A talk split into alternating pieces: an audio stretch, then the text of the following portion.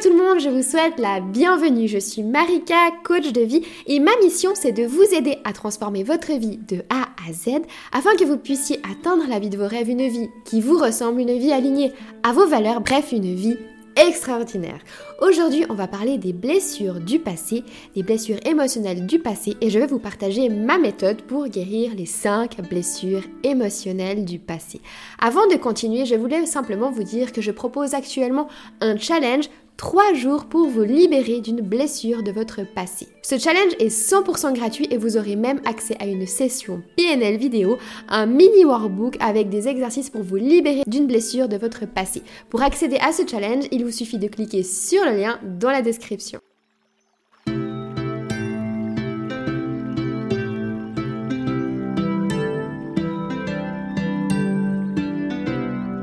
Comme l'a parfaitement cité Albert Zilevou, quand le passé n'est pas bien effacé, il revient et fait plus de dégâts sur le présent. En vérité, on élimine de notre conscience des événements traumatisants ou blessants qui se sont passés dans notre passé, mais cela reste malgré tout bien ancré dans notre mémoire, dans notre inconscient et impacte notre vie présente et notre vie future. C'est pourquoi il est très important de guérir ces blessures afin qu'elles n'influent pas votre vie actuelle et votre vie future. Retenez bien cette équation. Un passé libéré égale un présent clarifié égale un futur brillant. Les blessures émotionnelles sont très semblables à des blessures physiques, comme si vous vous blessiez en fait.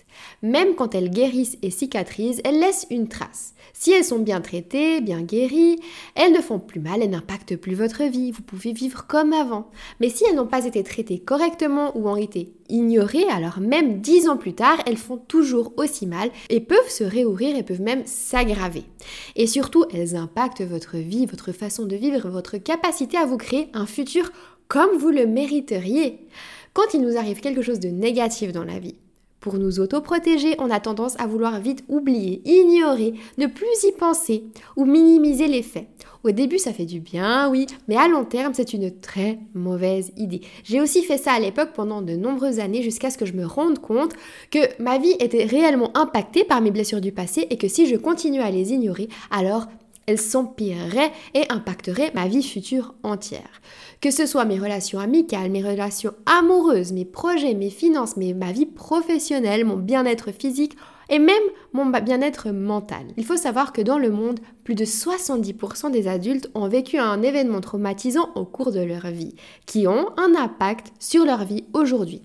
Plus de la moitié de ces personnes ne connaissent pas la source exacte de leur traumatisme, mais en subissent les conséquences malgré tout. Même les plus petits éléments qui vous semblent totalement insignifiants aujourd'hui peuvent avoir un impact hyper important sur votre vie actuelle et même votre vie de demain.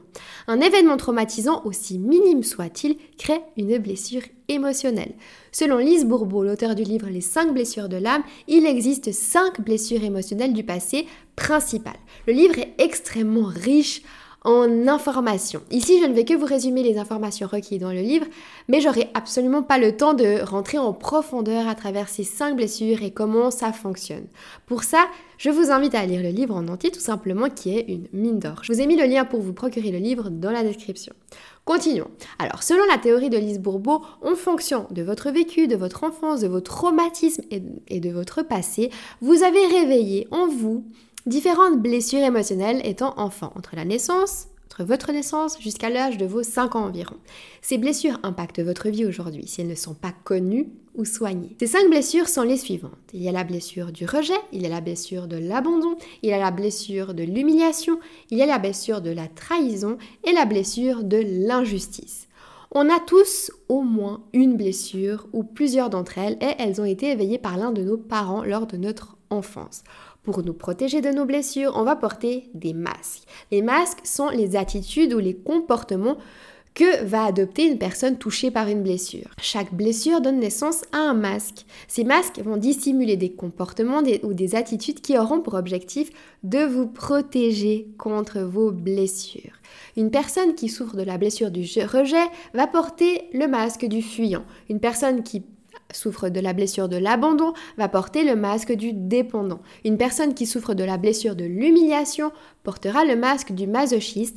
Une personne qui souffre de la blessure de la trahison va porter le masque du contrôlant. Et la personne qui souffre de la blessure de l'injustice va porter le masque du rigide. Ces blessures sont visibles de plusieurs manières chez les individus. De la morphologie, la forme des yeux, le vocabulaire emprunté, les peurs et les phobies qu'on peut avoir, le caractère de la personne, l'alimentation ou la manière de s'alimenter, les maladies graves ou moins graves. À présent, je vais rapidement vous présenter chacune des blessures du passé afin que vous puissiez définir quelle est ou quelles sont les vôtres. Commençons par la blessure du rejet.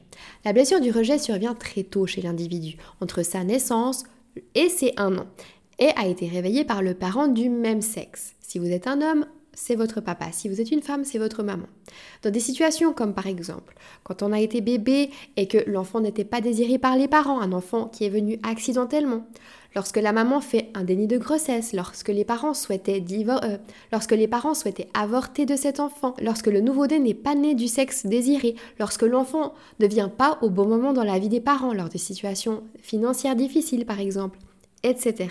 Une personne qui souffre de la blessure du rejet se crée un masque de fuyant afin de se protéger de cette blessure douloureuse. Une personne fuyante doute de son droit d'exister, ce qui se reflète dans son physique. Elle aura une apparence incomplète, une petite poitrine, des petites fesses, des petits mollets, etc., comme s'il manquait un bout. Elle aura un corps ou un visage assez asymétrique. Le fuyant aura tendance à adopter une position courbée, à se recroqueviller sur lui-même. Il a un visage qui attire la pitié et a des petits yeux vides et cernés. Il a tendance à être souvent dans la lune. À présent, passons à la blessure de l'abandon. La blessure de l'abandon survient entre les 1 an et les 3 ans de l'enfant. Cela se passe dans des situations comme par exemple lorsqu'une mère a un deuxième enfant qui lui demande du temps et ne consacre plus autant de temps à son premier enfant, lorsqu'un frère ou une sœur a une maladie qui demande davantage de temps aux parents, lorsque les parents travaillent beaucoup et ont peu de temps à consacrer pour leur enfant, lorsque l'enfant est séparé de ses parents en cas d'opération à l'hôpital et doit y rester seul ou encore lors d'un divorce ou d'une séparation des parents, etc. Les personnes qui souffrent d'abandon ne se sentent pas suffisamment aimées et nourries affectivement. Le masque que va se créer la personne qui souffre de la blessure de l'abandon est le masque du dépendant. Cela veut dire que cette personne va tout faire, mais tout faire pour attirer l'attention des autres vers elle, mais sans s'en rendre compte bien évidemment. Le dépendant a un corps qui manque de tonus, qui est plutôt flasque, qui est plutôt mou, un, un peu tombant et un système musculaire très peu développé. Son corps demande du soutien que le dépendant demande à travers son masque, justement. Le dépendant croit qu'il ne peut rien réussir seul et son corps reflète tout ça. Le dépendant se place généralement en position de victime mais peut également se mettre en position de sauveur. Tout ça a comme seul et unique but d'attirer subtilement l'attention vers lui. À présent, parlons de la blessure de l'humiliation. L'éveil de cette blessure se produit au moment où l'enfant ressent de la honte de la part de ses parents envers lui. L'enfant a pu se sentir comparé, mortifié, honteux. La blessure de l'humiliation apparaît entre les 1 an et les 3 ans de l'enfant. Les personnes souffrant de la blessure de l'humiliation créera le masque du masochiste. Il s'agira de la personne qui trouve de la satisfaction et du plaisir à souffrir de manière inconsciente. Elle va tout mettre en place pour se punir, pour se faire du mal. Le masochiste se croit malpropre, sans cœur, moins bien que les autres. Le masochiste aura tendance à peser 20 kilos environ de plus que son poids normal. Le masochiste veut se montrer solide et ne plus être contrôlé, donc il devient ultra performant et prend beaucoup de responsabilités sur ses épaules et son dos. Cette raison qu'il a physiquement tendance à avoir un gros dos. À présent, parlons de la blessure de la trahison. Cette blessure est éveillée entre l'âge de 2 ans à 4 ans, au moment où l'énergie sexuelle se développe et va créer le fameux complexe d'Oedipe. L'enfant aura tendance à tomber amoureux du parent du sexe opposé. L'enfant se sentira trahi notamment dans les situations suivantes. La naissance d'un nouveau-né qui attire l'attention des parents, un parent qui retrouve un nouveau compagnon, une comparaison euh, régulière entre frères et sœurs. Quand cet enfant vit cette blessure de la trahison, l'enfant va se créer un masque de contrôlant pour se protéger de cette blessure. Il contrôle pour veiller à bien respecter ses engagements, être fidèle et responsable ou pour s'assurer que les autres gardent bien leur engagement aussi. Le contrôlant se crée un corps qui exprime la force, le pouvoir. Son corps exprime je suis responsable, vous pouvez me faire confiance. Généralement, il s'agit d'un haut du corps fort, large chez les hommes. Et chez les femmes, c'est plutôt un bas du corps plus large.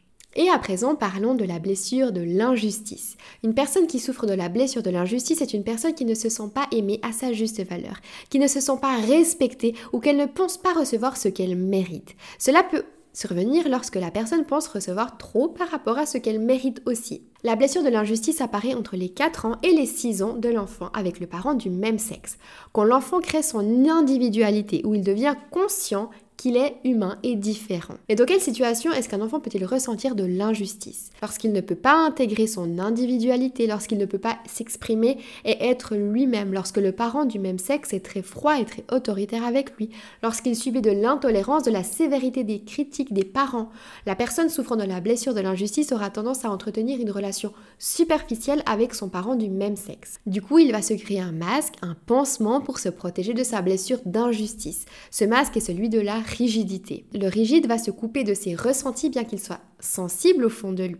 La personne souffrant de la blessure de l'injustice fait croire aux autres qu'elle ne ressent rien pour se protéger de nouveau. Voilà, j'ai terminé cette rapide et résumée présentation des 5 blessures. Je rappelle qu'il s'agit vraiment d'un gros résumé et pour découvrir plus sur les 5 blessures, je vous invite à lire le livre de Lise Bourbeau. On a vraiment tous et toutes les blessures, mais à des degrés différents. Ce qui fait que pour avoir une blessure, il ne faut pas nécessairement se reconnaître dans toute la description. D'ailleurs, il est quasiment impossible de se retrouver à 100% dans la description d'une blessure. Néanmoins, à l'aide de ces brèves descriptions, vous devriez peut-être avoir réussi à plus ou moins identifier vos blessures principales. Dans mon passé, personnellement, des éléments, des situations que je pensais absolument insignifiantes impactaient en réalité mon présent. Pour ne vous en citer que quelques-unes, j'avais une relation très compliquée avec mon père. Mes parents ont divorcé lorsque j'avais 4 ans et je l'ai très très mal vécu. J'ai vécu une période de harcèlement au collège, j'ai redoublé d'une classe, j'ai été en couple avec un pervers narcissique, j'ai souffert d'une situation financière très compliquée une fois que mes études étaient terminées, etc. Puis j'en ai eu marre de vivre mon présent comme si c'était mon passé. Car avec le temps et grâce à toutes mes recherches, j'ai fini par comprendre qu'en fait, notre présent n'est que le résultat de notre passé. Et comme j'en avais marre des résultats que j'avais dans ma vie, j'ai décidé de me libérer de mon passé et c'est là que tout a commencé. C'est à partir de là que tout s'est fait naturellement et sans forcer. Je me suis libérée de mon passé. J'ai découvert le livre de Lise Bourbeau et j'ai découvert que j'avais la blessure de l'abandon. Ce fut une énorme révélation pour moi parce que je me suis totalement retrouvée dans ce qu'elle explique dans le livre et ça m'a permis de comprendre la source de cette blessure pour pouvoir la travailler et en guérir. Mais, au début, évidemment, j'ai galéré, j'ai testé mille techniques, hypnose, psychothérapie, thérapeute, etc. J'ai dépensé plusieurs milliers d'euros dans des formations, dans des thérapeutes, etc. J'ai fini par trouver la méthode qui fonctionnait sur moi. J'en ai fait ma propre méthode liant de l'introspection et surtout de la PNL. Alors, qu'est-ce que la PNL Déjà, l'acronyme PNL signifie P pour programmation, N pour neuro et L pour linguistique. Cet outil fabuleux permet de changer les programmes inconscients que nous avons ancrés dans notre cerveau durant notre passé. La méthode de la PNL a été créée dans les années 70 par Richard Bandler, psychologue, et John Grinder, un professeur assistant de linguistique. Ils ont mêlé leurs compétences, leurs connaissances, leur expertise pour créer une méthode infaillible, la PNL. La PNL a tellement offert de résultats mais incroyables qu'uniquement par son, son efficacité, la méthode s'est répandue dans le monde entier et est devenue ultra célèbre. Le fonctionnement de la PNL, c'est effectivement très complexe, donc vous l'expliquer parfaitement et en détail en quelques minutes, c'est totalement impossible. C'est beaucoup trop complexe. Mais pour faire simple, on peut comparer le cerveau humain à un ordinateur.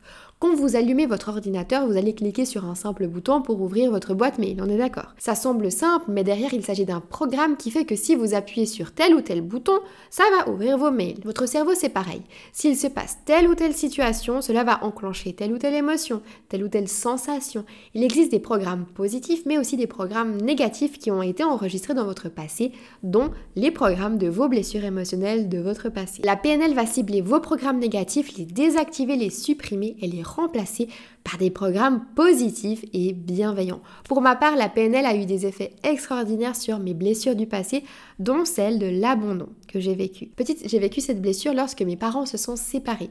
Ensuite, toute ma vie, j'ai vécu avec cette peur maladive d'être seule et je me sentais constamment abandonnée par les autres, quoi qu'ils puissent faire. J'en suis arrivée au point de supporter un pervers narcissique durant 5 ans de ma vie qui me faisait subir toutes sortes de tortures mentales, tout ça pour ne pas avoir à me retrouver devant ma plus grande phobie, être seule. J'ai compris ça bien après évidemment, mais depuis que j'ai réussi à guérir ma blessure d'abandon, ma vie a totalement changé et je n'ai plus du tout ces effets négatifs de ma blessure. Ce qui m'a le plus choqué avec la PNL, c'est que c'est une méthode qui est ultra efficace mais aussi très rapide. En une seule et unique fois et juste après la session, j'ai été guérie de cette blessure. D'ailleurs, je vous rappelle que je vous offre un challenge de 3 jours pour vous libérer d'une blessure du passé. Dans ce challenge, je vous présente ma méthode complète pour vous libérer d'une blessure de votre passé. Il y a 3 vidéos réparties sur 3 jours. Je vous offre un mini workbook et une session PNL vidéo exclusivement pour traiter une blessure la vôtre. C'est vraiment un challenge de fou, c'est vraiment un énorme cadeau car ce challenge est d'une valeur vraiment inestimable à la base. Le lien de l'inscription au challenge est accessible dans le lien dans la description et si vous avez des questions, n'hésitez pas à me contacter sur Instagram en DM, je suis là pour répondre à toutes vos questions. Comme d'habitude, si vous avez appris des choses, que vous avez trouvé ces conseils utiles, que vous avez aimé ce moment en ma compagnie, n'hésitez pas à liker, noter 5 étoiles, commenter, partager autour de vous à quelqu'un qui aurait besoin d'entendre cette méthode. N'hésitez pas non plus à vous abonner car je publie une fois par semaine, tous les dimanches à 20h. Soyez au rendez-vous car je vous attends. Vous me retrouverez aussi sur Instagram sous le nom de Attire le Positif, un compte Instagram dans lequel je partage encore plus d'astuces pour vous aider à transformer votre vie, vous aider à vivre la vie de vos rêves et briller. Je vous envoie plein de bonnes ondes positives et je vous dis à très très vite sur Instagram et à la semaine prochaine, même heure, même endroit.